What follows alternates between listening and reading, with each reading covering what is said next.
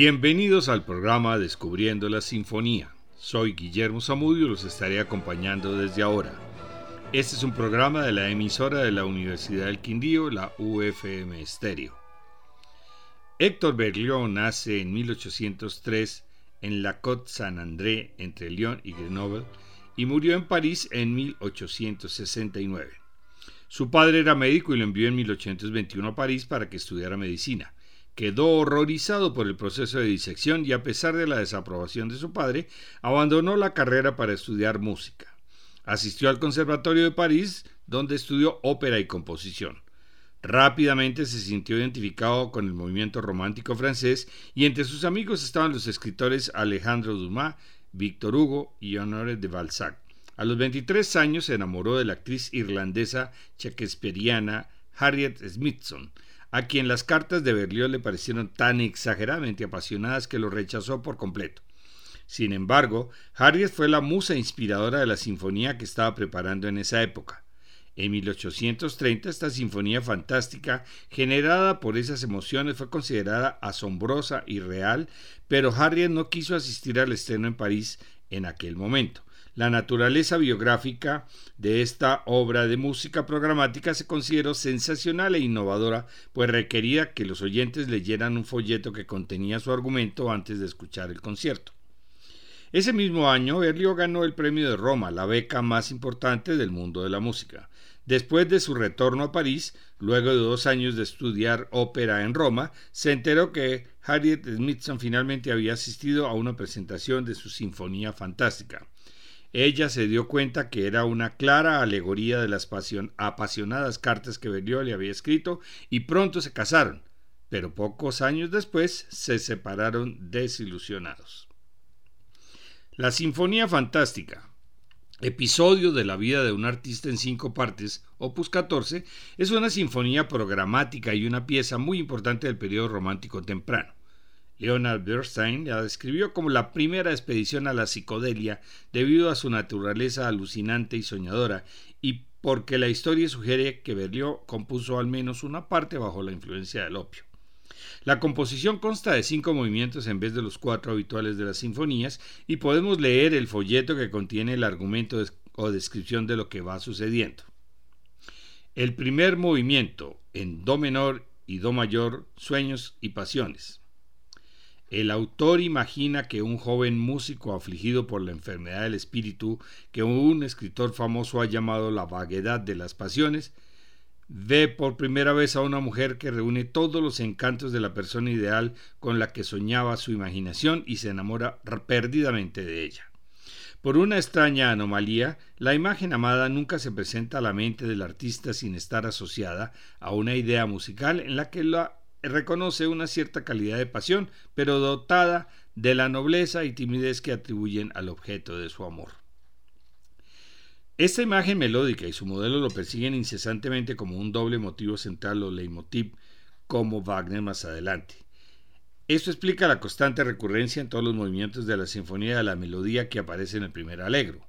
El tema del primer movimiento son las transiciones de este estado de melancolía de ensueño, interrumpido por brotes ocasionales de alegría sin rumbo, al estado de apasionamiento delirante con sus arrebatos de furia y celos, y su retorno a la ternura, sus lágrimas y sus consuelos religiosos. Vamos a escuchar la Royal Philharmonic Orchestra dirigida por Sir Charles Mackerras.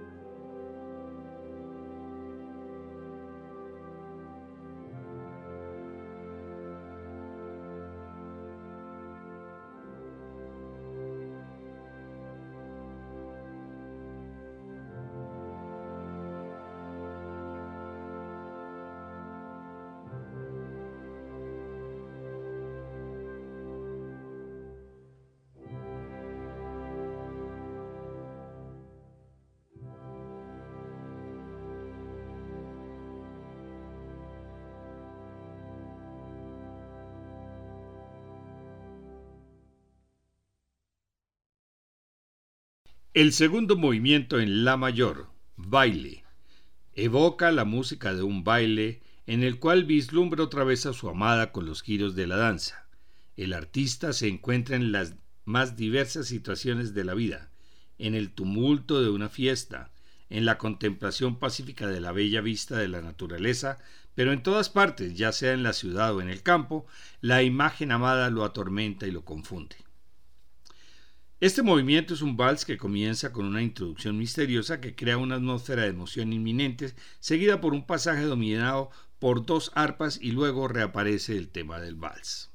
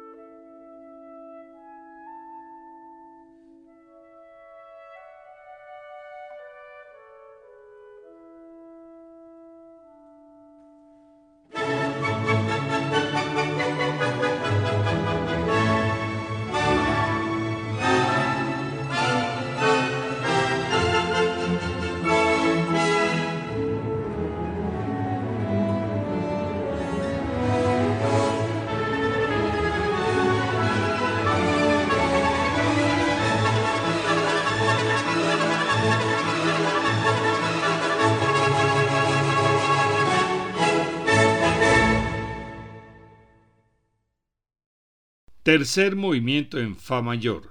Escenas en los campos. Una tarde en el campo el artista escucha a dos pastores dialogando en la distancia. Este dúo pastoral, el ambiente, el suave crujir de los árboles en el viento y algunas causas de esperanza que ha concebido recientemente, todo conspira para devolver a su corazón un desacostumbrado sentimiento de calma para dar a sus pensamientos una coloración más feliz. Reflexiona sobre su soledad y espera que ya pronto no estará solo. Pero ¿qué pasaría si ella le traiciona? Esta mezcla de esperanza y miedo, esta idea de felicidad perturbada por premoniciones oscuras forma el tema del, del adagio. Al final, uno de los pastores reanuda su melodía alpina y el otro ya no le responde.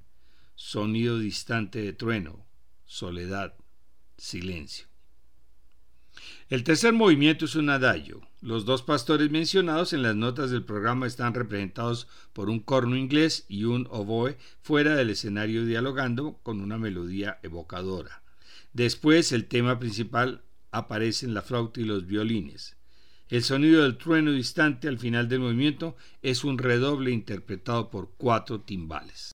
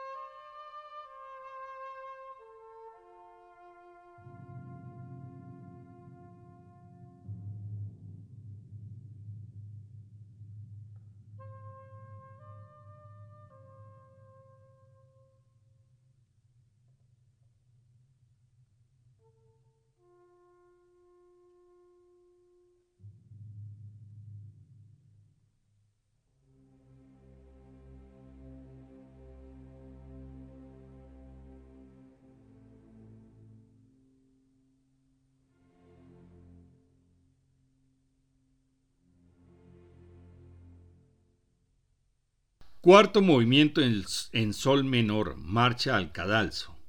Convencido que su amor es rechazado, el artista se envenena con opio.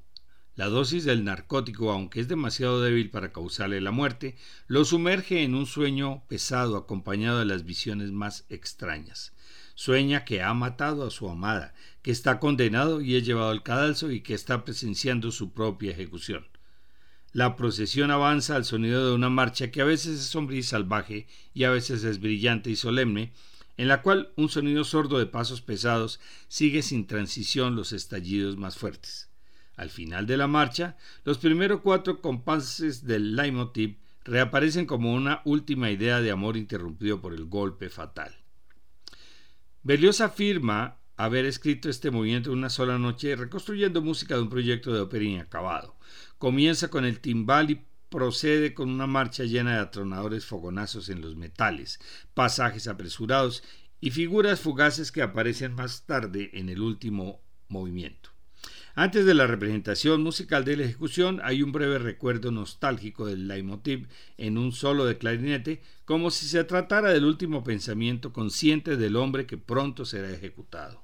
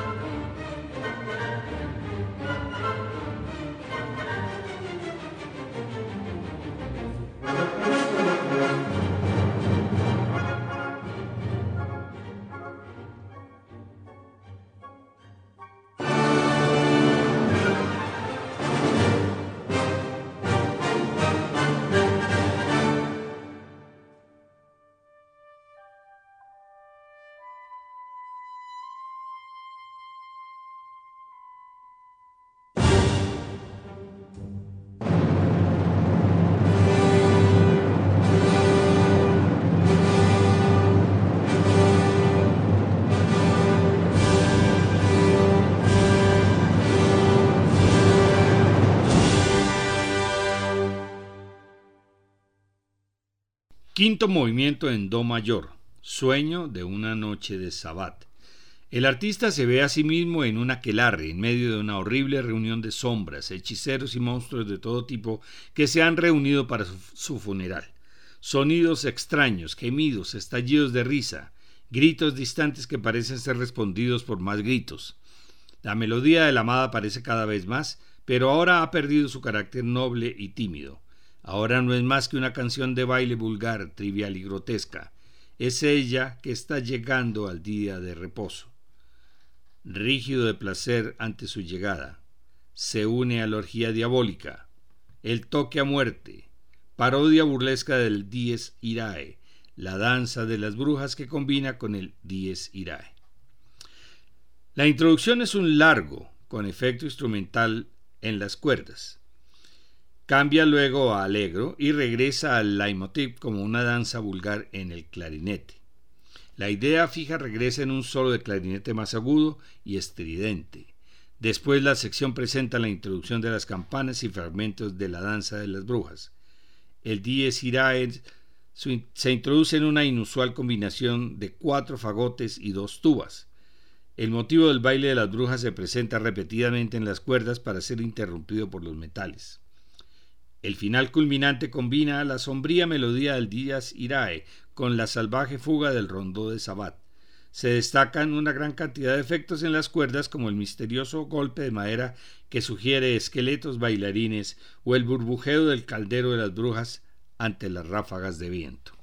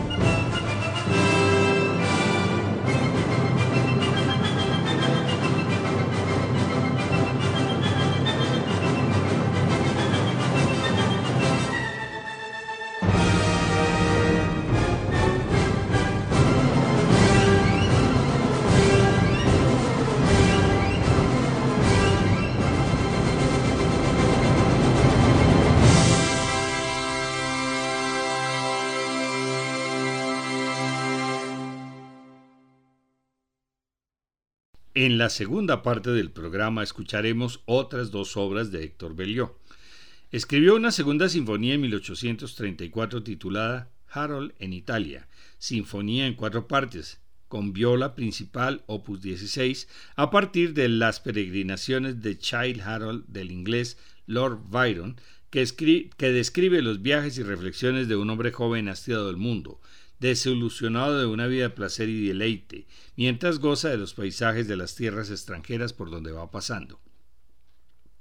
En sentido amplio, es una expresión melancólica y desilusionante caída de una generación harta de las guerras postrevolucionarias y de la era napoleónica.